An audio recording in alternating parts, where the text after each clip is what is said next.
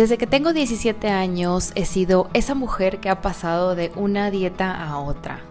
Desde la dieta con carbohidratos porcionados hasta la dieta que los erradica casi al completo. He sido vegetariana, he tomado tés y pastillas que dicen ser naturales, he hecho retos de 21 días de detox, me he obsesionado con la báscula y con el ejercicio. Y por supuesto, te puedo decir que también me he frustrado y llorado al no ver resultados. Admitiré que también soy esa mujer que limpia la pizza o las papas fritas con una servilleta por miedo a engordar. Sí, esa soy yo. Sin darme cuenta que durante años fui desarrollando patrones de comportamiento al estar expuesta a tantísima información y no saber qué hacer con ella. Información que te puedo decir que más que ayudarme, desarrolló en mí un miedo y un reproche hacia una enorme cantidad de alimentos. Muchos de los cuales solo me los he permitido o permito cuando siento que me los he ganado. Hoy, a mis 34 años y gracias a esta cuarentena, la cual me ha llevado a muchísima introspección, me dije a mí misma, basta Paola. Y con ese alto que me puse, me hice dos grandes preguntas. Todo este esfuerzo, frustración, tiempo y dinero invertido, ¿ha valido realmente la pena? Y dos, y aún más importante, ¿me ha hecho más feliz tanta limitación impuesta? La verdad es que no, porque esa felicidad siempre ha sido momentánea. ¿Sientes que tu historia se parece en algún punto a la mía? Estoy segura de que sí. Y por eso estás hoy aquí. Y por eso estoy feliz de tener como invitada el día de hoy a Mary Viñas, psicóloga y health coach, a quien encontré por casualidad y por suerte al poner en Google cómo dejar de juzgar a mi cuerpo. Si tú también sabes que necesitas dejar de juzgar a tu cuerpo y trabajar en ti para decirle adiós a las dietas, te invito a que te quedes. Comenzamos. Hola, ¿qué tal? Bienvenidos una semana más a este podcast. Estoy muy emocionada y a la vez nerviosa por la entrevista de hoy. Estoy emocionada porque me entusiasma la manera en la que conecté con Mary, a quien ya desde este momento le agradezco que haya aceptado la invitación de hoy. Y nerviosa porque este es un tema al que decidí enfrentarme al completo en esta cuarentena. Pero bueno, entremos de lleno en el tema. Mary, bienvenida a este podcast. Es un gusto para mí tenerte aquí hoy. Desde que encontré tu página, te lo comenté por mensaje vía Instagram, desde que encontré tu página sentí esa conexión de aquí es, aquí me quedo, quiero conectar contigo y crucé los dedos esperando que de verdad aceptaras mi invitación. Así que muchas gracias. Gracias a ti por invitarme. Me siento muy, muy afortunada de poder estar aquí hoy compartiendo con, con todos este café. Muchísimas gracias, Mary. Y pues bueno, Estoy segura de que mucha gente que conecta el día de hoy, que quiere escuchar este podcast, se emociona también por este tema que tiene mucho que abordar. Entonces, bueno, antes de entrar de lleno a todos estos temas, me gustaría mucho que nos platiques, Mary, quién es Mary, qué estudiaste, cómo llegaste a este camino para que te podamos conocer un poquito más. Bueno, ¿quién es Mary? Mary es una mujer muy comprometida con, la misión de que las mujeres puedan llegar a tener una relación de paz con la comida y consigo mismas, ¿no? Y de que sean auténticamente libres de decidir cómo cada una quiere ser. Esta es mi, es misión, esta es Mary, ¿no? Por otro lado, soy de Barcelona y, bueno, algo que me caracteriza es, esta formación constante. Me encanta aprender y, sobre todo, la curiosidad. Lo que estudié fue psicología y también luego el mundo de la comunicación siempre es algo que me ha apasionado y bueno, estuve varios años dedicándome al mundo de la comunicación. Más tarde ya me certifiqué como, como coach y bueno, siempre me he ido formando hasta especificarme ya en lo que llamamos la psicología de la alimentación, donde ahí vi pues, un potencial enorme, ¿no? Mm. Claro, sí, no, bueno, me encanta porque yo quería conectar con una mujer que precisamente se enfocara porque entiende la psicología detrás de la mujer que se culpa, que se cuestiona, que se limita. Y creo que es precisamente tu expertise este punto. Y ahí me gustaría saber, Mary, ¿Cómo empezó este camino para ti? ¿Por qué específicamente este camino de ayudar a las mujeres? Bueno, mi, faceta de psicóloga siempre ha estado ahí de alguna manera, desde pequeñita, o sea que eso yo creo que es algo innato que lo he tenido ahí. Y, mm, y luego hubo algo que hizo en mí un clic también cuando empecé a hacer coaching un poquito más general. Vi que siempre había esta área de, de la alimentación que estaba muy poco descuidada, pero no tanto eh, porque la gente comiera bien, mal, que luego hablaremos de este tipo de etiquetas, sino sobre la relación que había con esta, con esta comida, ¿no? Y bueno, eh, lo que pasó también es que ahí me di cuenta de que yo también tuve una relación bastante tormentosa, ¿no? Con la alimentación y fue como, ostras, esto no puede quedarse así, eh, hay que ayudar a la gente, a las mujeres a salir de ahí. Y bueno, cada vez me iba dando más cuenta de que la mujer era la que más sufría por todo este constructo social ¿no? en el que vivimos.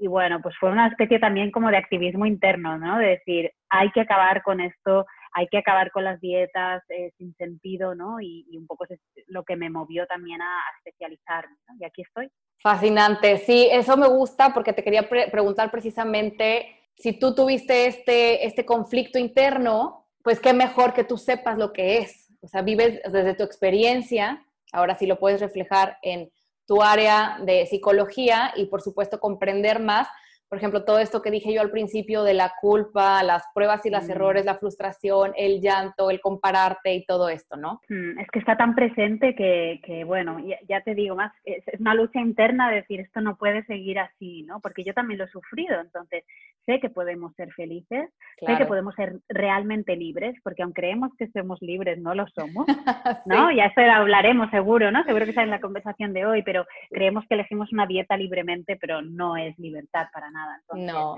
Claro, tú crees que, es libre porque lo has visto ahí por internet y luego tú lo haces libremente, pero es que hay, todo un condicionante allí que nos impulsa a actuar de una determinada manera y es como, no puede ser, hay, hay felicidad más allá del peso en una báscula, obviamente.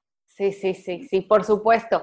Y de hecho, Mary, yo encontré, cuando, bueno, cuando leí tu página web, que la leí a conciencia, encontré una frase que me encantó, que quiero leer a quien nos está escuchando, que dice, Creo firmemente en que nadie merece pasarse la vida lidiando entre diferentes tipos de dieta, ni merece tener una vida llena de restricciones, de pensamientos de debería comer esto o no debería comer aquello, y de emociones ahogadas en alimentos que después nos hacen sentir culpables. Yo cuando leí esta frase, hasta la piel se me pone chinita porque me identifico tan bien que sé que al escuchar, que quien nos escucha y que escuche esta frase precisamente va a conectar aún más con lo que queremos transmitir el día de hoy, porque creo que esto de vivir con culpa y esto sí, esto no. A ver, esto surge de una cultura de la dieta. Mary, ¿qué es la cultura de la dieta?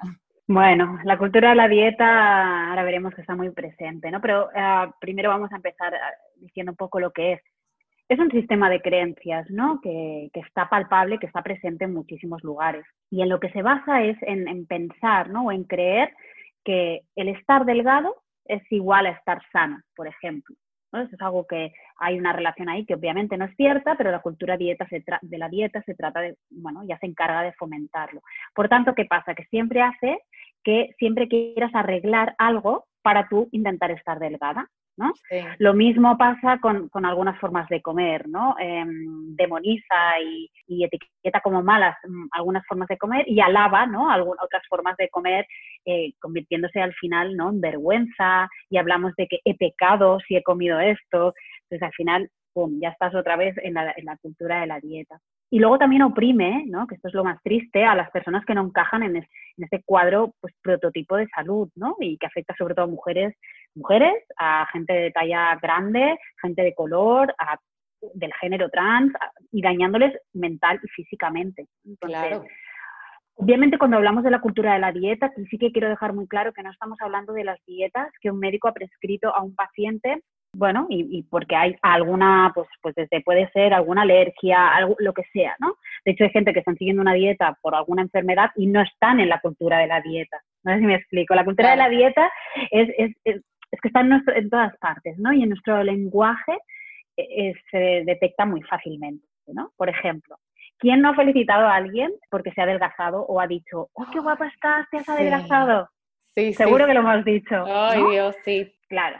O mm, cuando le dices a alguien, a lo mejor la expresión de, ostras, con lo delgada que estás y todo lo que comes, ¿dónde lo metes? ¿no? Esto es también el pensar, ¿no? Que es como mm, darle ese privilegio a la mujer delgada qué suerte tienes por estar delgada, ¿no? Cuando en ningún momento se piensa, se pregunta qué le pasa a esa persona. Claro. puede estar perfectamente bien internamente a nivel emocional, pero puede ser que no. Puede ser que esa persona esté eh, intentando estar delgada a costa de su salud física y mental. Por supuesto. También la cultura de la dieta es cuando piensas y etiquetas que la comida es buena, ¿no? La etiquetamos como buena y entonces la como porque está en la parte de que me siento bien y es buena, ¿no? Y también es cultura de la dieta cuando te estás restringiendo porque piensas que entonces ya no es saludable, ¿no? Y cuando se limitan ahí tus libertades. Y luego también está muy enmascarada la cultura de la dieta con otras palabras, como es el detox, que antes hablabas tú, ¿no? El comer limpio, los ayunos, la palabra healthy, wellness. Ahora todo esto hay que preguntarse cuál es ese uso de esa palabra porque obviamente utilizas en buen contexto, está bien, pero muchas veces enmascaran otra vez otro tipo de dieta. Entonces, bueno, la idea general de la no dieta es que la salud no va de delgadez y, no se puede relacionar con ciertos privilegios. Claro, sí, porque hay gente que tiene un cuerpo a lo mejor no entra dentro de la clasificación delgado, puede ser curvy o puede ser, no sé, un poquito más voluptuoso, sin embargo, eso no quiere decir que sea menos saludable que la persona que está muy delgada e incluso a veces se nos olvida que hay gente muy delgada que sufre porque no puede subir de peso. Entonces también tienen ese conflicto con las dietas porque dicen, oye, pues, o sea, no porque me veas flaca quiere decir que no tengo una lucha, como dices, ¿no? Mm, totalmente. Y, y, mira, fíjate, nos cuesta, o sea, es verdad que entendemos que a lo mejor una persona delgada ah, bueno, lo relacionamos con salud, pero ponemos el beneficio de la duda de, bueno, a lo mejor es verdad, no está tan bien de salud, pero es verdad que una persona eh, gorda, y hablo de gorda porque es lo contrario de delgado, yo no tengo ningún problema con este adjetivo, pero luego hablaremos de ello, ¿no? Sí. Em, pues ya se, se, presupone que tiene un problema de salud, ¿no? Fíjate hasta dónde llega la cultura de la dieta. Sí, sí. Y es que yo siento que también, por ejemplo, ya cuando estás metido en esto de las dietas en cuanto, o sea, sin querer, ves a alguien comer que no debe y lo juzgas, pero porque siento que es que tú quisieras también darte esa libertad de disfrutar ese tipo de alimentos. O sea, yo lo he vivido en mí de decir, ay, pero ¿por qué comes eso? Y por dentro digo, qué envidia me da que tú lo puedas disfrutar y yo no me lo puedo permitir, pero yo quisiera permitírmelo. Fíjate tu mente, ¿no? Bueno, la mente tuya, la de todos que hemos pasado por ahí, o la de muchas personas que nos estén escuchando. Al final es tú misma ya te restringes por miedo a. Sí, ¿no? pero tú mismo te lo impones y aparte yo me di cuenta, o sea, desde los 17 hasta los 34, me vi envuelta, me he visto envuelta en este mundo que igual ni siquiera me había, sido yo consciente de cómo me había dejado arrastrar. Hasta que tanto contacto con las redes sociales, todo esto sí me vino a hacer un juego, un cortocircuito en la cabeza, que es precisamente lo que te quería preguntar. Mary, ¿se puede salir de la cultura de la dieta en un mundo lleno de estímulos, reglas, fotos, consejos? ¿Se puede?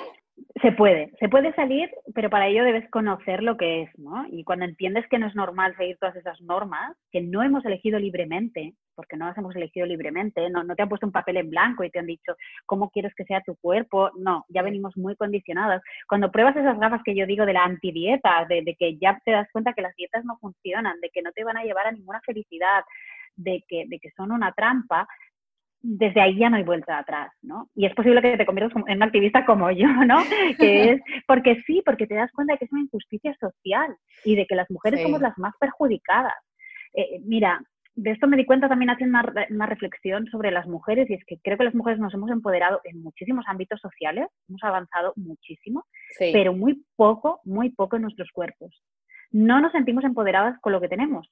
Nuestras abuelas no sé, por decir algo, que no eran tan libres, no tenían este sentimiento respecto a sus cuerpos o respecto a adelgazar. Es verdad. Entonces, hasta que esto no lo sanemos, no vamos a ser plenamente libres. Entonces, hablamos mucho de que somos libres, la libertad, y ahora yo trabajo y, y elijo, y no es verdad, ¿no? Eh, las mujeres lo que hemos hecho es aceptar ese ideal impuesto y, lo, y nuestra vida se trata de buscar satisfacer ese ideal. Porque además eso nos hace buenas, también nos hace obedientes, nos hace encajar con lo que se nos dice. O sea, ahí hay un constructo muy, muy arraigado desde quizás, desde que éramos pequeñitas. Sí, claro. Desde que éramos pequeñitas. Entonces, lo primero para empezar a sacarse todas esas cositas de la cabeza es empezar a cuestionar de dónde viene toda esa información, ¿no? Como hemos dicho, como tú lo has dicho, ¿no? Eh, estamos intoxicados de, tanta información. De nutrición habla todo el mundo, ¿no? Pero bueno, yo creo que es preguntarte si esto que estás haciendo te hace bien. Tú misma lo has dicho. Ostras, me estoy ¿no? casi muriendo de envidia porque la otra persona se puede comer y yo no. ¿Esto te está generando un buen sentimiento a ti o no? Sí, claro. Entonces, un poco ver, tanto valorar lo que yo digo, las tres patas de, de un taburete, de un banco, ¿no? Al final son tu mente, tus emociones y tu cuerpo y ver si esto está en equilibrio, ¿no? Elegir lo que leo, lo que miro, cómo nutro mi vista y mi mente, Sí, eso también es muy importante, claro. Con fotos de imposibles o, con autenticidad, ¿no? sí. al final se ha hablado mucho de hacer limpieza de Instagram, por ejemplo, y yo estoy totalmente a favor. Es justo lo que te iba a decir, que yo empecé a hacer eso porque, a ver, también tú te comparas con un, un cuerpo que a lo mejor es eh, para ese cuerpo es posible tener esa complexión, pero mi cuerpo jamás va a llegar a tener esa complexión porque yo no estoy así, o sea, porque no es humanamente posible bajo una dieta sin restricción.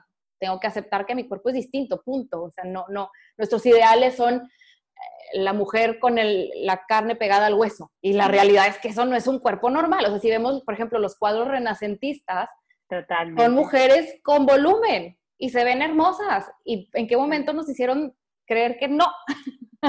y eso, ha sido... Dime, dime, sí. No, ha sido una, evolución también de, la sociedad, ¿no? Claro. Y de la moda es verdad que, ha tenido pues mucho que ver. Eh, y es verdad que al final va a modas y entonces seguimos un poco esas modas, pero está en todo lo que vemos ya desde pequeñitas, ¿no? Claro. al final desde, desde dibujos que hemos visto, la Barbie la Barbie o, el otro día veía Frozen con mi hija y pensaba, qué bonito es Frozen, ¿no? La historia, pero qué pena que las dos sean tan, tan delgaditas. No por nada, porque hay gente delgadita, claro que sí, hay gente delgadita, y yo soy delgadita, mi hija también lo es, no pasa nada, pero al final es el referente que muchas veces que no hay variedad, ¿no? Y al final cuando hay variedad, todo perfecto, pero el problema es que no hay esa variedad, ¿no? que ya desde pequeñitas ya está ahí. Entonces, bueno, hay que revisar muchas, mucha información que nos viene ya dada desde, Claro, y Merida, aquí iba mi segunda, mi segunda pregunta, perdón, que es, a ver, habiendo muy poco de referentes, de, no tan delgados, un poco más eh, voluptuosos, curvy. Si le tenemos miedo a esto, por ejemplo, yo empecé a ver desde el año pasado en los moles estos maniquíes que ya no son el típico que mm. está súper, que parece que va a desaparecer. Y de entrada dices, qué bueno, pero luego dices, ay, esto cómo va a impactar a todo. Entonces tú dices, bueno, ok, si le tenemos miedo a engordar y a ver estos cambios, ¿significa que somos gordofóbicos? Eso es, eso es mm. importante también. Es muy importante. Ahora se está hablando cada vez más, hay movimiento muy importante de hablar y de visibilizar la gordofobia, ¿no? Al final la gordofobia pues es fobia a lo gordo, por tanto, sí, es un miedo a lo gordo, es un miedo a engordar también, pero también las personas eh, delgadas también son gordofóbicas, ¿no? Y ahora voy a explicar un poco esto. Al final, quiere decir que todos los mensajes de esa cultura de la dieta pues están en nuestra cabeza, ¿no? Y cuando hablamos de gordofobia hacemos referencia a ese sesgo automático, que normalmente es inconsciente, ¿no? Que lo que hace es discriminar y menospreciar a las personas gordas o con sobrepeso, y en especial si son mujeres. Y, y, claro, hay una parte de nosotros que es claro que somos gordofóbicas en tanto en cuanto no aceptas o rechazas o comentas acerca de un cuerpo gordo como un insulto. Y es lo que, mira, ahora justo se está dando en esta conversación, ¿no? Pero fijaos hasta qué punto somos gordofóbicos que usar la palabra gordo o gorda nos cuesta. Sí. porque te produce una incomodidad. El otro día me acuerdo hacía un, un, live en Instagram y alguien puso un comentario y me dijo, no digas gorda que, me ofende. Yo dije, pero es que el, la palabra gordo gorda es un adjetivo, igual que delgado delgada. Para mí es lo contrario, ¿no? O sea, si buscáramos contrarios, es lo contrario. Pero ¿qué pasa? Que la palabra gordo gorda se ha llenado, ¿no? Con, se ha utilizado como un insulto, eh, se ha utilizado con, lo relacionamos con algo malo, con no tiene salud. ¿Y qué pasa? Utilizamos estos neologismos, eufemismos que han salido aquí como curvy, voluptuoso, rellenito, ¿no? Que es, es, muy normal, es muy natural y son, pueden llegar a ser sinónimos. Pero fíjate que, ¿no? Que Mm, que, ya lo utilizamos porque nos produce esa incomodidad. Por tanto, sí, claro, hay ese miedo a engordar. Sí, y no sabemos cómo, y no, perdón, no sabemos cómo decirlo porque no, sabes si vas a ofender a insultar, exacto. pero porque, obviamente, ¿eh? obviamente, y, y, y, pero porque tiene esa connotación negativa, ¿verdad? Sí, sí, si a ti te dicen estás delgada, te lo tomas bien, si te dicen estás gorda, entonces, ¿por qué? Porque hay algo muy cargado allí de, de no solo de, bueno, de un insulto, para mí se ha utilizado muchas veces como un insulto, ¿no? Sí, sí, sí. Entonces, es normal también tener miedo a engordar y, y con todo lo relacionado porque, porque está mal visto, ¿no? La gordura está mal vista. Entonces, esto lo he ido construyendo claro. Claro. Si tienes miedo, si alguien nos está escuchando y tiene miedo a engordar, que sepa que es totalmente normal. Y como decía, hay que revisar también, hay veces, eh, comentarios que hemos recibido en nuestra infancia. ¿No? Muchas veces desde pequeñitos es, no te comas todo que te vas a poner no sé cómo, o te vas a engordar, o oyes comentarios a lo mejor no acerca de tu cuerpo, pero acerca del cuerpo de otras personas. Fíjate la vecina del quinto cómo se ha engordado, ¿no? Y esto te llega a ti. O quizás tú has tenido una madre que ha estado a dieta siempre y huye de lo, de lo gordo, ¿no? De, entonces, bueno, eso lo vas viviendo en casa. Claro. al final el miedo a engordar, con miedo a engordar viene muchas veces la primera dieta.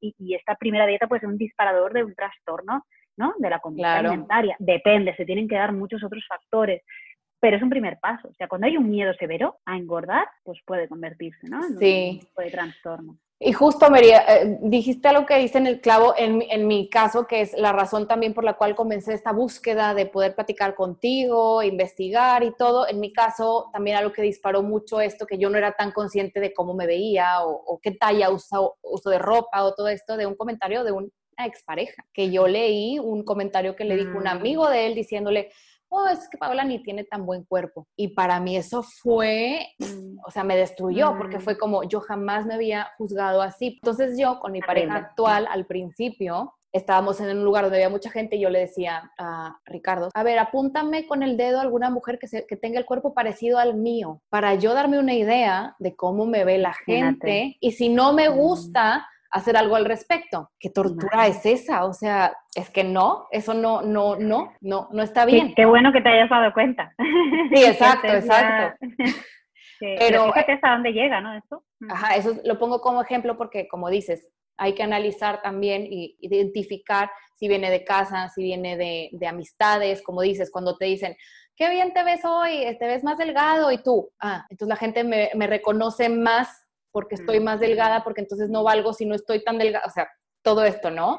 Aquí tenemos que cambiar todos, ¿no? Empezar por nosotros no decirlo y Sí, si ya nos no. lo dicen, a lo mejor, si hay cierta confianza, decir, pues, oye, preferiría que me preguntaras cómo estoy en vez de que me digas eh, algo sobre mi cuerpo. Sí, ¿no? El sí, cuerpo sí, de alguien no se tiene por qué juzgar, no, no. No, aparte pues funciona, gracias a eso estás Exacto, aquí. Exacto, exacto. Eh, Mary, ¿y cómo se aprende? O sea, ¿cuál es el primer paso tú consideras que para empezar uno a quererse sin importar el peso? O sea, ¿cómo se da ese Mm. paso? Identificando todos estos factores. Mira, lo, lo primero de todo, para aprender a quererse, primero hay que dejar de odiarse. Es decir, em, Híjole.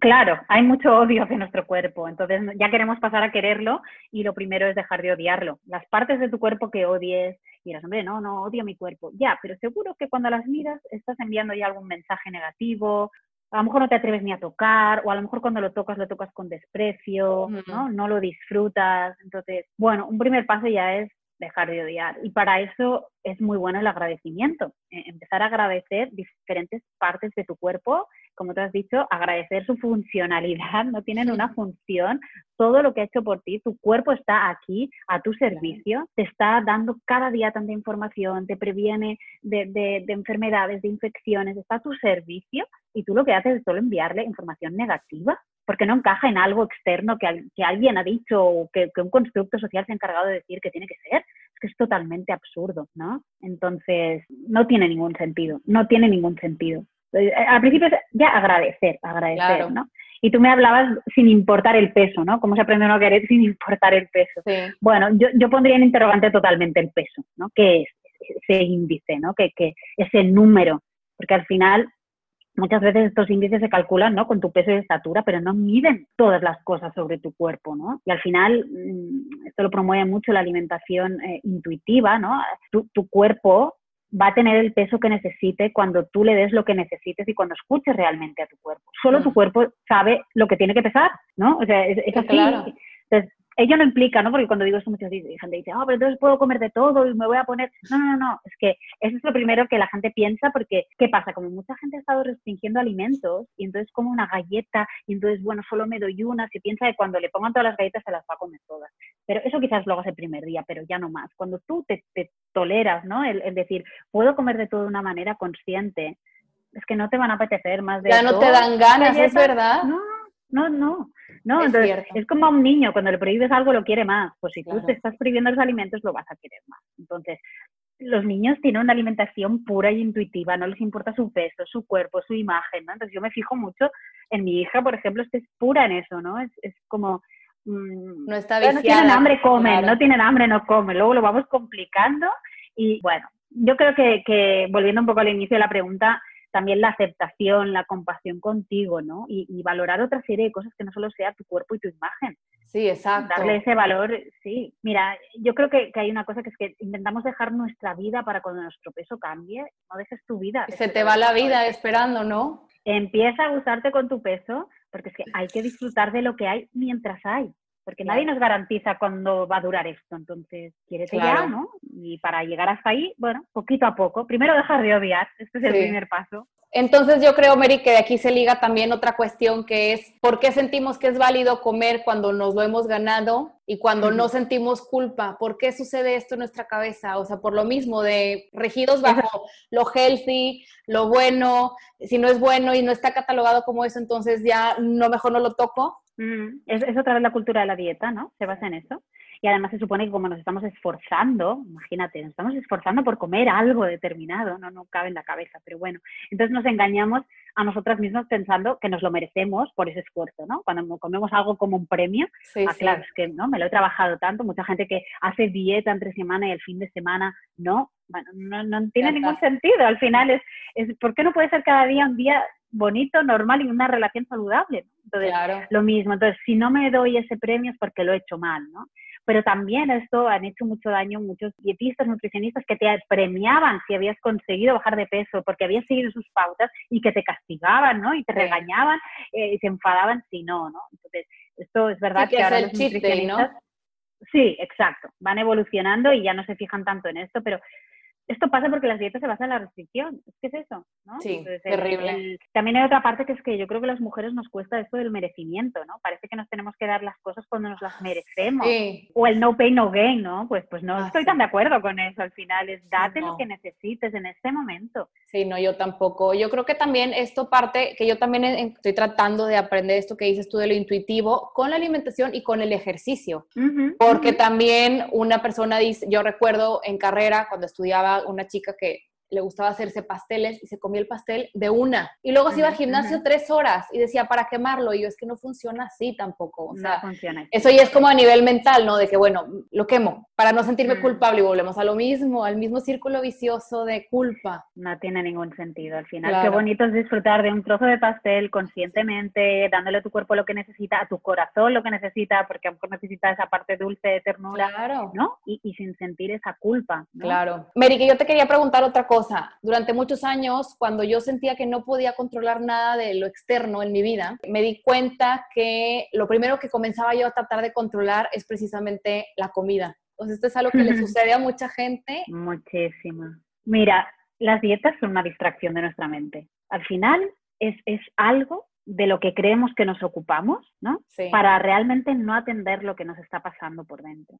Emoción. Creemos, claro, emocionalmente hay, hay, algo ahí seguro, ¿no? Hay, pues quizás es una falta de aceptación, una falta de autoestima, un que he entrado en la rueda y ya no sé cómo salir, ¿no? Pero bueno, yo no miro dentro, sino que sigo buscando fuera lo que no encuentro dentro. Claro. Entonces, creemos que lo podemos controlar el peso, pero es que no se puede controlar. Pensamos que es menos calorías, más ejercicio, igual a bajaré de peso. No siempre es así.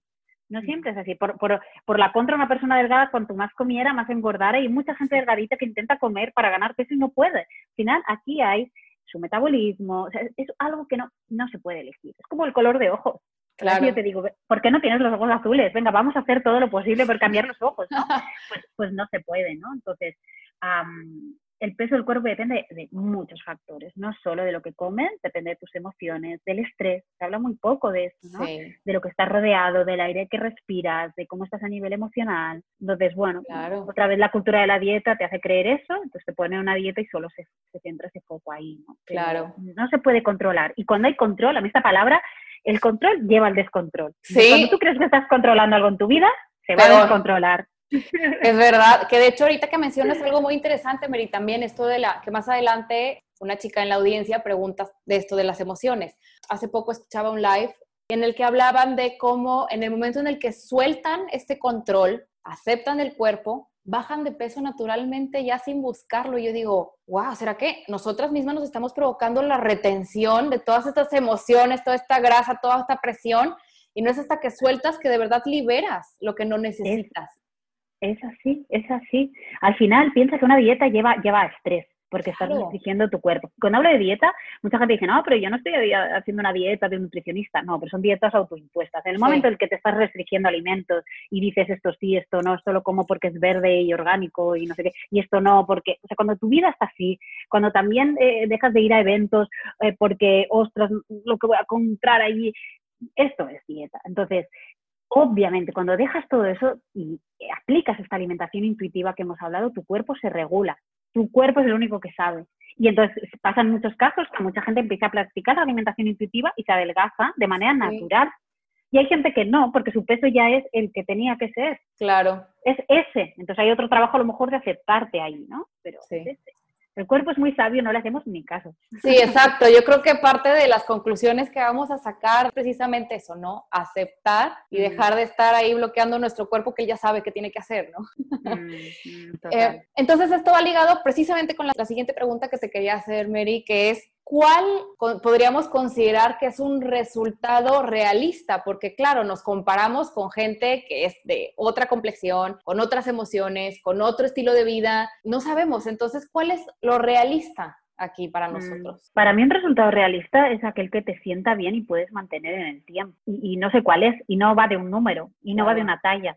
Mucha gente dice, no, yo no tengo báscula, pero quiero entrar en esos pantalones. Eso es lo mismo, ¿no? Es, una, es una, forma, es una forma de, poner también otra medida ahí, ¿no? Entonces, yo no sé cuál es mi peso ideal, sé que mi peso es el que es, lo nutro y lo cuido desde el respeto y, claro que, el respeto también incluye esos alimentos saludables, entre comillas, ¿no? Pero no solo esos, ¿no? Yo hace años que no me peso, porque antes la báscula a mí me obsesionaba, ¿no? cuando tenía mi trastorno de la alimentación me pesaba muchísimas veces al día y porque me daba falsas alegrías y también me daba muchas tristezas. Ay, cuando sí, qué piensas de verdad, que es un número de verdad está determinando esto, cuando además eh, en el caso de una mujer, bueno, vamos variando de peso en el mismo mes muchísimas veces, ¿no? Entonces, yo creo que antes de que ponerte una meta con números, aprende a escucharte, de que tengo hambre, ¿no? A veces de comida, pero a veces es de alguna emoción, entonces aprender cómo la gestiono, cómo aprender a otras maneras, pero escucharte. Y el, el, resultado realista es el que puedes mantener en el tiempo y con tu evolución, que seguro que va evolucionando. Claro, y, esto me parece muy importante porque yo también, digo, yo sí tengo mi báscula, eh, ya he tratado de no subirme porque como dices, me subo una vez un peso, me subo a los dos días que estoy en pre que me va a bajar la regla y, ya es otro peso y digo, Dios mío, esto no es, o sea, no, no, no es sostenible en el tiempo este estrés que yo sola me causo por subirme a un aparato que me dice un número. Entonces, yo también te quería preguntar, Mary, porque por ejemplo, en mi caso, yo me comparo con una Paola de 25, 26, 27 años que pesaba menos de lo que debería porque por como mis restricciones y todo esto. Y ahora a mis 34 ya tengo un peso distinto, de una complexión distinta. O sea, yo me veo, para que no, obviamente quien está escuchando el capítulo no sabe que nos estamos viendo en cámara, pero yo me veo y mientras me veo digo, es que este no es el cuerpo que yo recordaba de hace años. O sea, puedo decirte algo así, ¿no? Abiertamente. Y yo digo, a ver, tú que tienes toda esta experiencia, el cuerpo de una mujer también cambia de los 20 a los 30 a los 40, es algo que sucede, ¿no? El cuerpo cambia constantemente, ¿no? Yo digo desde que, desde que nace un bebé, es que minuto a minuto vas viendo cómo evoluciona, cómo cambia, pero luego hay un momento en nuestra vida que ya queremos que, que se congele y se quede ahí permanente, ¿no? Pero eso es otra vez más que nadie nos ha enseñado esa evolución, ¿no? Y mucho menos el aceptar todo eso. Nadie habla de eso. No. Y esto me lo encuentro también con muchas mamás que, quieren volver a su cuerpo de antes, ¿no? O por no decir aquellas que me dicen, ojalá pesara lo que pesaba cuando inicié mi primera dieta, imaginaros, ¿no? Porque cuando empiezas el mundo de la dieta, engordas, engordas mucho más que cuando empezabas al principio, porque es normal. Entonces, el, cambio, el cuerpo, como decíamos, cambia dentro de nosotras mismas. Es súper bueno, una herramienta buenísima de autoconocimiento es conocer tu ciclo menstrual, como tú has dicho, porque es una fuente de sabiduría, también para no juzgarnos siempre de la misma manera, no solo corporalmente, sino también emocionalmente. Parece que la mujer tenga que ser siempre igual y somos cuatro mujeres en, una, en un mes y es fantástico y cada fase de nuestras cuatro fases tiene cosas maravillosas para potenciar pero no lo escuchamos. Entonces, pretendo pesar siempre igual, pretendo siempre rendir igual, pretendo siempre obedecer igual, ¿no? Y claro, cuando sale este humor, entonces no me lo permito me siento culpable. Entonces, no, no, no, el cuerpo cambia constantemente. Es como las arrugas, ¿no? Pues sí, claro. y quererlas y forman parte de tu historia, no desde la frustración, pero desde la celebración. Claro. Al final tú quieres en este cuerpo o quieres no tener cuerpo, ¿no? Al final. Entonces, nadie habla de ello porque al final el referente, pues siempre es el mismo, ¿no? Una mujer normalmente blanca, delgada, ¿no? Y pocas veces salen esas imágenes, sí, a veces alguna mujer mayor, pues justo para anunciarte alguna crema que elimina tus arrugas, que obviamente es totalmente falsa, pero no en, en, en, en el día a día. ¿no? Sí, creo que también eso es básico. Eh, Mary, porque pues sí, nadie nos habla de estos cambios, o sea, hay tantos temas que no se hablan por miedo, como es el, después, por ejemplo, yo conozco, yo no tengo hijos, pero sí conozco mujeres que sí hablan de esto, de que no, es que el cuerpo ya no es igual y ya se sienten mal, adicional a todo lo que ya traían arrastrando, ¿no? Total. Y nadie te habla de que el cuerpo de una chica de, de 20, pues nunca va a ser igual, ni, más, ni igual de firme, ni igual de resistente, ni, o sea, que una de 30. Y yo, al darme cuenta de eso, para mí sí fue como, es que yo no lo quiero creer. Yo no quiero mm, creer que esos cambios me mm. van a pasar a mí, porque yo soy una persona activa, porque quiero seguir haciendo, porque me quiero sentir vital, pero ya no rindo igual. Es que lo queremos todo. Sí, queremos que nada cambie y eso creo que es parte de todo, ¿no? Aceptar. Es una trampa. Todo. Mm, sí, sí, sí, sí, Y nos hemos creído que las mujeres podemos todo y yo soy más del no podemos con todo y no, pasa nada. Esto de la superwoman y, está muy bien que trabajemos, pero cuando tú trabajas estás renunciando a algo. Cuando tú eres mamá también estás renunciando a algo, entonces no podemos todo. Entonces, desde la aceptación, pues, pues está bien, igual que el cuerpo, ¿no? Pues a mí también, obviamente que me cambiado mi cuerpo después de ser madre, pero pienso, gracias cuerpo porque he dado vida, gracias porque he podido nutrir a mi hija, o sea, al final es agradecer, agradecer, agradecer, agradecer. Si no vives atrapado en algo que, que, no existe. Y disfrutar el presente, porque como dices, luego volteas a ver al pasado y dices, hubiera preferido estar disfrutando ese pasado que tenía. Y eso no vuelve. Y eso ya, pues ya no hay manera, exactamente. Eh, Mary, entonces yo te quería preguntar, hace una o dos semanas vi en IGTV precisamente que hablabas de este tema de la cuarentena Mm. y cómo elegir qué es bueno para uno ahorita, porque bueno, ahorita estamos hablando a grandes rasgos de todo esto de la alimentación, cómo nos influye y todo, sin embargo, creo que este capítulo va a salir todavía con mucha gente que está enfrentándose a la cuarentena, que tiene miedo de engordar, como habíamos dicho, mm. que estamos hablando de la, de la alimentación intuitiva, pero mm. realmente, ¿cómo podemos invitar, cómo puedes invitar tú a la gente a elegir lo que es bueno para cada quien? ¿Por dónde se empezaría? Pues mira, yo creo que la cuarentena ha puesto en evidencia el problema que ya existía en cada uno de nosotros, pero se ha hecho más latente, entonces no es algo nuevo, ¿no? Igual que tú, te ha pasado a ti, ¿no? Que te has dado cuenta en esa cuarentena y has decidido decir, basta, voy a buscar, ¿no? Pues hay gente que está descubriendo que, que ahí había algo, ¿no? Y que estamos intentando tapar, pues con comida, muchas veces con alcohol, eh, hay gente que con otro tipo de drogas, al final es una, al final la comida produce placer y entonces esto te produce serotonina en tu cuerpo y es lo que necesitas pues cuando no tienes todo ese placer en, otros, en otras áreas de tu vida, ¿no? Y entonces en esta cuarentena se está acentuando mucho más. Yo ahí lo que propongo primero es dejar de preocuparte por eso sé que es fácil de decir y difícil de hacer, pero te recordaría que cuando volvamos a la normalidad o a la nueva normalidad de la que tanto se habla, cuando ya el cuerpo se vaya activando, tu cuerpo va a volver al peso que tenía o al que necesite en ese momento. Si ahora tiene mayor peso, eh, es normal también porque menos movimiento, seguramente pues estás picando más, es normal, pero es que son los únicos recursos seguramente que tienes ahora. Claro. Entonces, no te sientas mal, es lo que hay, ¿no? Entonces, seguramente si esa emoción, a lo mejor hay gente que tiene ansiedad, estrés, miedo. Si tú puedes gestionar esa emoción con otra cosa, perfecto, porque es como debemos gestionar las emociones. Pero si no tienes otro recurso, a lo mejor vives solo, sola, eh, no puedes llamar en ese momento a alguien, no, no sabes cómo hacerlo, pues, oye, gracias, comida, estás ahí para satisfacerme en ese momento y mañana lo intentaré gestionar de otra manera. Yo creo que es una compasión, una autocompasión que es la que debemos trabajar. Desde la culpa acentúas más ese estrés. El estrés al final, bajo estrés es imposible adelgazar, ya lo digo. Sí, porque se, se, atrofia al final la hormona que envía la señal de saciedad de nuestro cerebro y cuando hay estrés nunca, nunca, no hay fondo. O sea, es como, sigues comiendo, sigues comiendo, porque parece que siempre hay hambre, ¿no? Es verdad que depende del metabolismo, hay gente que con estrés ¿no? No, no come nada pero a la gran parte pues le hace esto que el estrés me engorda, bueno te engorda porque no, no se está comunicando bien, ¿no? Ese sistema interno. Claro, no lo dejas funcionar. Ya no necesitas, ya no necesitas más comida. Entonces, claro. bueno, primero quitar ese miedo. El miedo nos paraliza también y, y nos causa todo este tipo de sensaciones que no nos va a causar una buena digestión, eso seguro. Aparte, sí. Mary, a mí también me gustaría recalcar algo que compartiste. Quien nos escuche va a saber que ya soy completamente fan de que estoy siguiendo todo lo que publicas, pero en realidad también vi un consejo que dabas que para gestionar las emociones invitabas a anotar. Total, sí. Escribir, dejar fluir las ideas y creo que eso también puede ser una herramienta que puede ayudarnos a todos a gestionar mejor estas emociones. Al momento en el que sientes hambre o enojo, frustración, bueno, date unos minutitos para anotar en una libreta y dejar soltar todo. Igual ahí descubres de dónde viene y puedes comenzar también a trabajar este otro lado que te está orillando a sentir hambre, que probablemente ni siquiera es hambre. Es hambre para resolver emociones. Claro, yo, yo si tengo hambre y me veo y abriendo la nevera, sí que me puedo preguntar de qué tengo hambre, ¿no? Y, y, pregúntate, ¿es hambre de verdad o hay alguna emoción? Si hay alguna emoción, como tú dices, podemos intentar gestionarlo de alguna otra manera. La escritura, siempre digo que la escritura no es terapia, pero es terapéutica, ¿no? Porque nos ayuda muchísimo. Pero es verdad que es a veces muy difícil, en ese momento, en ese momento que tienes ya la nevera abierta, es muy difícil decir, cierro la nevera y me puedo escribir.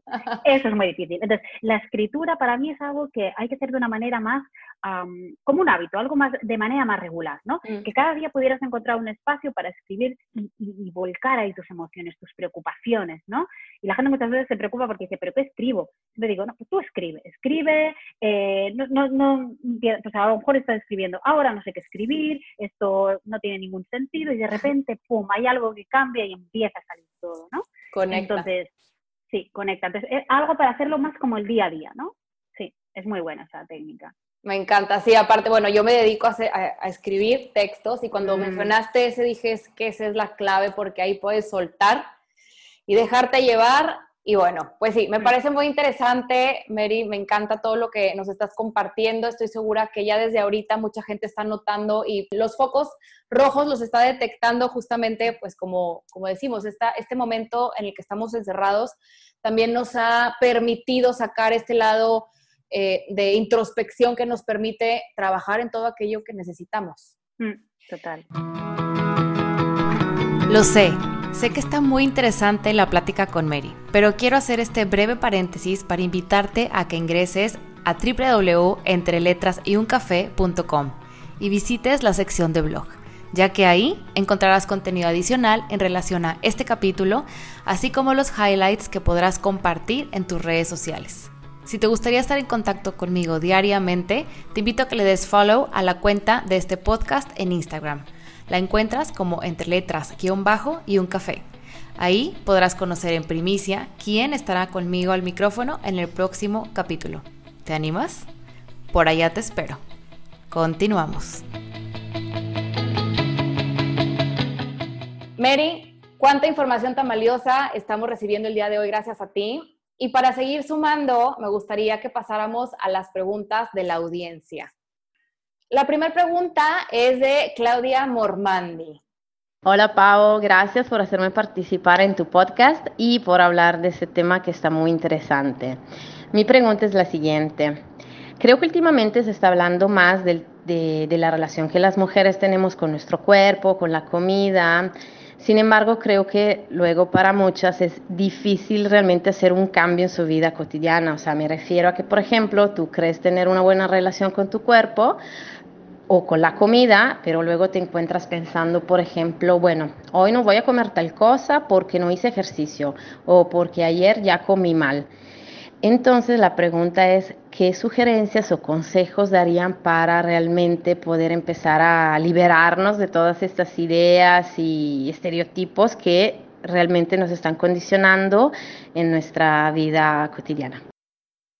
Claro, si te encuentras pensando, esto, entonces es que no estás teniendo una relación sana o que todavía hay mucho por sanar, ¿no? Es, de nuevo otra vez la cultura de la dieta. Entonces, lo primero, lo primero de todo es darte cuenta de, estos pensamientos, porque es el primer paso para eliminarlos o, para que aparezcan menos, ¿no? Es el ponerte esas gafas que hemos dicho antes, ¿no? Con un nuevo filtro y darte cuenta que cuando aparezcan, pregúntate, ¿de dónde vienen? ¿De dónde he sacado este pensamiento, ¿no? ¿Es algo mío interno o me ha venido dado de fuera. Si es de fuera, lo puedo validar y ver si me funciona a mí o no. ¿no? ¿Qué es comer bien? ¿Qué es comer mal? ¿no? Y que lo definas tú. Ah, al final, un poco revisar, como hemos dicho, las fuentes que estamos consumiendo. ¿Quién dice qué? Y, y también ver si esa decisión que estás tomando, preguntarte el para qué si te hace feliz, sobre todo. Me encanta esa parte, también se nos olvida el decir, bueno, ¿me hace feliz o no? O sea, dejando las reglas a un lado, si es lo que quiero, ¿por qué no lo voy a hacer? ¿No? ¿Por qué no me lo voy a permitir? Hmm. Me encanta, bueno, espero que hayamos resuelto tu duda, Claudia. Y bueno, la segunda es también de una seguidora. Hola, buen día. Mi nombre es Claudia Carrillo y me gustaría participar con algunas preguntas. Quisiera saber si existe algún factor de riesgo o algún foco rojo que nos indique que existe un problema alimenticio. También me gustaría saber cómo podemos prevenir un trastorno alimenticio. Y bueno, estoy convencida que nuestras emociones forman un papel súper importante en el sobrepeso que podemos llegar a tener. Quisiera que me pudieran orientar de qué manera podemos darle la vuelta a esas emociones para que jueguen a nuestro favor y poder tener una buena relación con la comida y pues tener un peso saludable. Muchas gracias. Saludos. Bye. Cuando mi vida gira en torno a lo que como o no como, bueno, es un, hay un riesgo, ¿no? Es un síntoma. Entonces, la obsesión, el cuánto tiempo me paso mirando calorías, buscando dietas, eh, como hemos dicho, ¿no? Todo eso son síntomas claros. Entonces, también preguntabas la manera de prevenirlo. La manera de prevenirlo es intentar conectar con lo que tu cuerpo necesita y no con lo que tu mente te dice, ¿no? Yo también vuelvo a los mamás y las papás, también les diría confiad en vuestros hijos y así podréis también confiar en vosotros y en vuestros cuerpos, ¿no?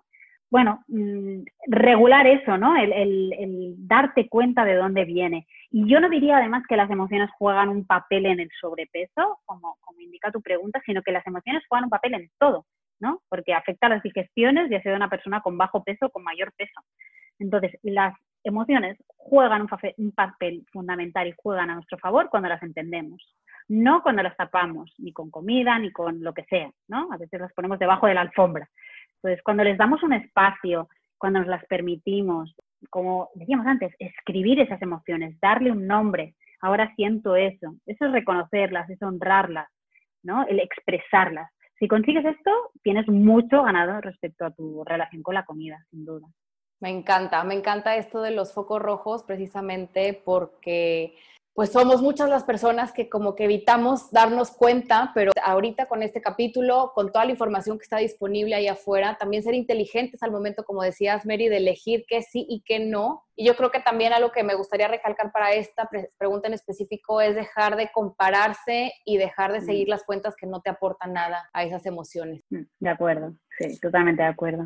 Bueno, pues la tercera pregunta de la audiencia es de parte de Nelly. Hola, decidí dejar una dieta sumamente restrictiva, la cual empeoró mi relación con la comida. En la cuarentena me di cuenta que debo de sanar no solo mi relación con la comida, sino con mi cuerpo. ¿Cuáles serían los tres consejos básicos que me podrían dar para iniciar una alimentación adecuada sin volver a caer en la restricción, pero tampoco que sea una alimentación no sana para mi cuerpo?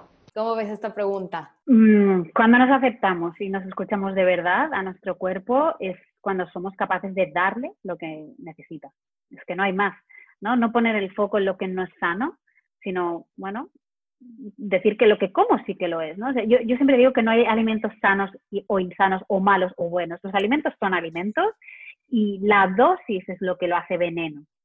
¿No? Lo que pasa es que en nuestra mente comemos, eh, no sé, una galleta y pensamos que nos hemos comido 5 kilos, ¿no? En nuestra mente lo interpreta así. Y pensamos que ya los gramos de más de esa báscula son debidos a esa galleta. No tiene nada que, ver, ¿no? Entonces tenemos que aceptar que, que en nuestra vida también podemos eh, elegir según qué alimentos, pero no siempre. Y ahí viene la flexibilidad. Si no somos flexibles con nosotras mismas, iremos rígidas en la vida en muchos aspectos, ¿no? Y vuelvo a decir, la, restricción lleva al, control, ¿no? Y eso lleva al descontrol. Vamos a empezar también a dejar de restringir. Yo te invitaría a que te permitieras alguno de, de estos alimentos que te has ido prohibiendo, a ver qué pasa y a comerlo desde otra mirada, ¿no? Desde la conciencia plena, el poco a poco, el saboreando. Aquí hay técnicas de mindful eating que se llama, que es el mindfulness aplicado a la alimentación. Y, muchas veces cuando comemos de esta manera nos hacíamos antes, ya está. No, necesitas más de ese alimento, porque te das cuenta que ya está. Entonces, bueno, a ver si, si puedes probarlo y, ojalá funcione. Me encanta, sí. Este, cuando te das la libertad de comer ese alimento, a veces incluso a mí me pasa que algo que no quería comer, me permito comerlo de manera consciente, como dices, mindful eating, y me doy mm. cuenta que pienso, ay, está muy dulce. Y no me había dado cuenta, antes me lo comía porque era, ok, dulce es lo que tengo, me lo como porque tengo antojo. Y ya cuando lo realmente me, me doy el tiempo de comerlo con calma, digo, ay, hubiera preferido comer otra cosa. Mm, o sea, te Es como el efecto palomitas delante del cine, ¿no? Que no te das cuenta y tus manos siguen buscando y se han acabado. Entonces, eso está bien para ese momento, palomitas y tele, perfecto, estoy haciendo dos cosas a la vez, pero cuando hay otros espacios, el ponerles atención hace que, ese alimento que te sacia en todos los aspectos, a nivel olfativo, visual, de corazón, todo, todo se llena. Claro. María, aquí me gustaría a mí integrar una pregunta adicional en, en torno a esto. Esto del mindful eating precisamente ayuda a no tener conductas compensatorias, porque por ejemplo tú dices, date oportunidad de comer una galleta, disfrútala, algo, algún alimento que tú no te hayas permitido durante mucho tiempo haber comido. Una actitud compensatoria, tengo entendido que es, bueno, a ver, me como la galleta, pero luego siento culpa y para la siguiente comida me vuelvo a restringir. No, eso no es el punto, ¿no? El punto es hacer tu comida completa, normal, sin sentirte mal de haberte comido esa galleta. ¿Cierto? Mm, mm, totalmente. Es que al final mindful eating eh, o estas técnicas lo que hacen es aplicar como la atención plena y todos los sentidos a lo que estás comiendo. Entonces, eso automáticamente, a lo mejor no te pasa en la primera o la segunda vez, ¿no? Porque el cuerpo también viene a lo mejor de muchos años de restricción o de dieta, pero se va regulando. Es como tú dices, ya no quiere más de ese alimento, pero ya empiezas a entender que como has comido la cantidad que necesitaba tu cuerpo, no le sienta mal a tu cuerpo y no le sienta mal a tu mente. Sí. ¿no? Porque ya ves que pues que está bien, está bien como está. Entonces, luego no necesito compensar nada. No hay nada que compensar porque siempre le voy a dar a mi cuerpo lo que necesita. Y eso que es difícil, ¿eh? Llegar hasta ahí cuando estamos en una mentalidad todavía de dieta y con ese miedo, es un camino, es un camino, es un proceso y es un poco a poco, ¿no? No por un día que practiques mindful eating ya se van a ir todas tus creencias. Para mí la, parte mental es la más difícil, ¿no? normalmente la parte de mindful eating es la que trabajamos más al final porque es donde estamos más preparados para ahora, venga, atrevernos, ¿no? Claro. Sí, me encanta, me encanta esta posibilidad de, por supuesto, saber que todo toma tiempo, que no se nos olvide, que nada es milagroso ni rápido, así como con la comida, con el ejercicio. Mucha gente deja todos estos procesos porque dice, no veo ninguna diferencia, pero llevas tres días intentándolo. Entonces, date suficiente tiempo Mm. Es que mindful eating tampoco es una, nueva dieta, ni esta visión de la alimentación consciente es una nueva dieta. Esto es el darle a tu cuerpo lo que necesita y ya, y vivir con ello. Claro. Muy bien. Eh, y la cuarta pregunta y última es por parte de Andy Cantú. ¿Qué consejo nos pudieras dar respecto a tener un cambio en el tipo de alimentación, porque normalmente pues uno se da cuenta que a lo mejor tiene que subir o bajar de peso y empieza una dieta y hace un cambio así como de tajo, ¿no? Y a la semana o las, a las dos semanas o al mes ve que eso ya no es sustentable y entonces empieza con sus hábitos anteriores, ¿no? ¿Cómo qué tips o, o qué tipo de, de recomendaciones puede haber como para que a lo mejor pudiera ser un cambio gradual y no tener ese, ese cambio tan tajante y que después ya no funcione y se regrese a los malos hábitos. ¿Cómo se mantiene una dieta sustentable, bueno, sostenible en el tiempo, Mary? Ah, Más bien una alimentación consciente, no una dieta. Hay que quitar esa palabra de la, del vocabulario. Bueno, pero, pero en el comentario ya se percibe, ¿no? Del por qué las dietas no funcionan, ¿no? Al final, si las dietas funcionaran, una sola bastaría, ¿no? Entonces, lo que sí que se puede aprender es esto, ¿no? El escucharte, el darte momento a momento lo que tu cuerpo necesita. Eso es lo único sostenible del tiempo, ¿no? Y obviamente todo cambio que quieres conseguir, pues es mejor que sea gradual, ¿no? no nuestro cuerpo puede interpretar los cambios también como una fuente de estrés y, y, eso no lo queremos si es que queremos bajar de peso o lo queremos regular, ¿no? Entonces, empezar por detectar esas señales de hambre, de, de saciedad, poner esos sentidos en lo que comes, en lo que cocinas también, ¿no? Para mí el cambio empieza por autoconocerte, ¿no? Para poderte nutrir en todos los sentidos, no solo de alimentos, sino en todos. Y luego también te diría que, intentes huir de los números, ¿no? Del peso objetivo o de tallas donde quieres entrar también. Todo esto, como decíamos, son medidas que no tienen en cuenta al ser humano en su totalidad y solo tú vas a saber lo que necesitas en, este momento. Sí, sí, sí, sí. Aquí quiero hacer dos, dos, dos observaciones que me parecen muy importantes. Uno, lo que dices de por ejemplo, yo lo, comparo con la gente que dice, el cigarro me desestresa, me quita el estrés, pero está fume y fume y fume y fume. Te das cuenta que entonces el cigarro no te quita el estrés. Es lo mismo con las dietas. Si, con la primera hubieras resuelto todos tus problemas, no tendrías que seguir y seguir y seguir, pero eso no, solamente te das cuenta cuando te haces consciente y tomas la decisión activa de frenar con esa conducta de mm. quiero seguir a dieta. Mm. Em, y la otra que te quería mencionar, no, se me fue se me fue. Ahorita la retomo, ahorita me, regresa. Pero bueno, por lo pronto eh, me da mucho gusto las preguntas que nos hacen porque creo que aunque ya las habíamos tocado en todo lo que llevábamos conversando, creo que es interesante porque vemos cómo todas nos podemos relacionar con el mismo tipo de preguntas y todas van en torno a escucharnos, dejar de compararnos, hacer las cosas de manera consciente. Entonces, bueno, pues agradezco mucho a las dos Claudias, a Nelly y Andy por sus preguntas.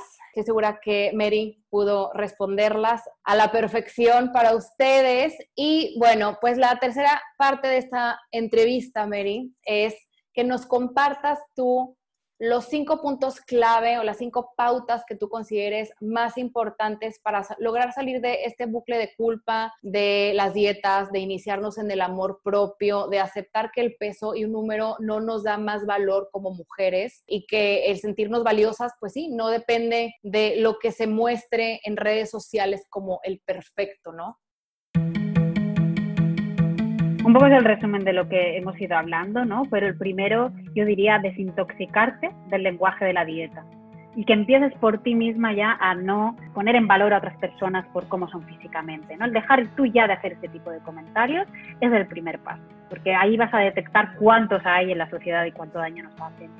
La segunda sería preguntarte el origen de todo aquello que estás leyendo y de si eso realmente que vas a elegir es libertad tuya o es impuesta. ¿De dónde sale eso? Para mí eso es clave, ¿no? Y ver que no estás atrapada o sí que estás atrapada en, esa cultura, en ese constructo social. La tercera, para mí clave, es dejar de odiar a tu cuerpo para empezar a quererlo. Basta, aunque sean solo pensamientos, ¿no? Esa energía está ahí y la estamos dirigiendo hacia nuestro cuerpo, que es nuestro templo. La cuarta sería ya dejar de prohibirte o restringir alimentos porque tú consideras que son malos o te han dicho que son malos, ¿no? Cambiar la perspectiva de eso ¿no? Ese elemento está ahí, preguntarte, ¿me apetece? ¿No me apetece? ¿Qué le puedo dar a mi cuerpo en este momento? ¿no? Y sin ese miedo al, me lo voy a comer todo, porque eso no va a pasar cuando tú estás en, en, sintonía contigo. Y el último y el más repetido, yo creo, en este podcast es el escuchar a tu cuerpo. Empecemos por ahí, pregúntale, pregúntale de verdad, pregúntale en voz alta si estás sola, pregúntale a tu interior, ¿no? ¿Qué necesitas? Y a lo mejor te va a salir con emoción, necesito un abrazo, bueno, ahora en este momento es más difícil. ¿Cómo puedo suplir eso, no? Pues date lo que necesites en ese momento, ¿no? Momentos de autocuidado son súper importantes. Cada día un momentito para nosotras, cada día. Sin duda nos quedamos con mucha reflexión, con estos cinco puntos clave. Mary, yo te quería preguntar, he tenido una idea de algo que me podría ayudar a mí, que no sé tú cómo lo veas. Pensé en pegarme alrededor de mi departamento mensajes para mí, de, no sé, mensajes de amor que me pueda decir a mí misma. ¿Tú crees que eso podría ser un inicio de, de amor propio para quienes a lo mejor están teniendo un poco de dificultad no sé, decirte vas bien, eh, no sé, mensajes de, de, aliento, ¿no? Que te pueden inspirar para seguir tu día. Porque, por ejemplo, yo desde que te contacté hasta la fecha hice una práctica para mí misma que era yo cada vez que iba al baño me veía en el espejo. Entonces siempre estaba, imagínate cuántas veces al día no vas al baño si tomas mucha agua o lo que sea. Y yo empecé a hacer eso de manera consciente y me ha ayudado a dejar de estar pensando en el cuerpo todo el día. Entonces, estas pequeñas prácticas que tú puedes ir integrando, o sea, algo que tú sientas que te puede ayudar, pues invitar a lo mejor a, la, a, a las mujeres que nos están escuchando a, no sé, a lo mejor es escribir, a lo mejor es dejarte mensajitos de amor, a lo mejor es eh, ir quitando esas, esas conductas que, que, has notado que te, son las que te eh, trigger, como que te disparan esta, esta conducta de culpa, de miedo, de, de sentimiento mm, negativo hacia mm. ti misma, ¿no? Lo de las notas es fantástico, al final son, son un ancla, ¿no? Un anclaje que te recuerdan, puesto que estamos siempre en piloto automático, ¿no? Y nuestro saboteador interno, que es esta vocecita, que es la que nos dice esto sí, esto no, está muy presente todo el día. Entonces es muy importante estos anclajes, por ejemplo, entonces son frases que sean poderosas para ti, pues estoy bien estoy, soy suficiente, algo que realmente digas, lo leo y me siento bien, me siento poderosa, me siento yo, ¿no? Es fantástico el escribir, lo hemos dicho. Sí, sí, totalmente. Qué bonito. Muy bien, Mary, pues hemos casi llegado al final de esta entrevista. Gracias de verdad por habernos regalado tu tiempo y tu conocimiento. Eh, yo sin duda doy un paso más en mi proceso de sanar mi relación conmigo, con el amor propio, que yo siempre pensaba, es que yo me quiero mucho, es que yo, y en realidad te das cuenta de que falla en muchas áreas y no hay nada como reconocerlo para dar el primer paso. Y bueno, yo es algo que estaba buscando con todo el corazón cuando te encontré en Google, así que estoy muy agradecida. Como siempre digo, no hay coincidencias, el universo siempre conspira a nuestro favor cuando la intención es real. Y me encantaría, Mary, que tú nos compartas que le compartas a quien nos esté escuchando cómo te puede encontrar, así como platicarnos también en qué consiste tu programa online, para que, por supuesto, que quien haya conectado con este capítulo, quien nos escuche a lo largo del tiempo, pueda conectar contigo directamente. Me podéis encontrar en, bueno, en mi web, en maryvinas.com y también en mi cuenta de Instagram, que es maryvinas-co. Y respecto al programa online, mira, es un programa de 10 semanas al para hacer las paces con la comida y contigo misma, ¿no? Con estas tres patas del banco que hablábamos, que es trabajar la mente, las emociones y, el cuerpo. Entonces, bueno, a través de vídeos, ejercicios, pues vamos poniendo práctica todo. Ahora mismo no está abierto, pero lo voy a abrir próximamente, eh, habrá una nueva edición. Y si, os suscribís en mi web, allí os voy enviando esta información, eh, bueno, a las que estáis suscritas a las primeras, ¿no? Y mm, lo que sí que puedes encontrar ahora es un ebook que lleva el mismo nombre, A las paces con la comida, que además este tiempo de confinamiento trae un descuento. Si entras tu código Yo me quedo en casa, hay un 40% de descuento en este ebook y es para que tú vayas trabajando durante estas 10 semanas, un trabajo individual, todo este proceso. Y luego tengo mis sesiones individuales para trabajar mano a mano tu relación con, contigo misma y con la Genial. Mary, ¿y algún correo para también para contactarte? Sí, mira, mi correo es Mary, M-E-R-Y, ¿le llamáis Y? Y, sí. arroba eh, maryvinas.com. Eh, Perfectísimo. Bueno, Mary, pues nuevamente muchas gracias. Deseo que sigas cumpliendo tu misión y acompañes a muchas más mujeres en este camino, porque como bien afirmas tú, desde tu web hasta todo este mensaje que nos has transmitido, la comida debería de ser placer. Y bueno, a ti que nos escuchaste hoy del otro lado, también te doy muchas gracias. Es un privilegio para nosotras haberte tenido el día de hoy aquí. Recuerda que puedes seguir este podcast en Spotify a través de entreletras y en el Instagram, por supuesto, entre letras y un bajo y un café. Y bueno, esto es todo por el capítulo de hoy. Mary, muchísimas gracias. En verdad. Gracias a todas, de verdad. Muchas gracias. Ha sido un placer. Y bueno, nos escuchamos el próximo viernes 12 de junio. Cuídate y nos escuchamos pronto. Chao.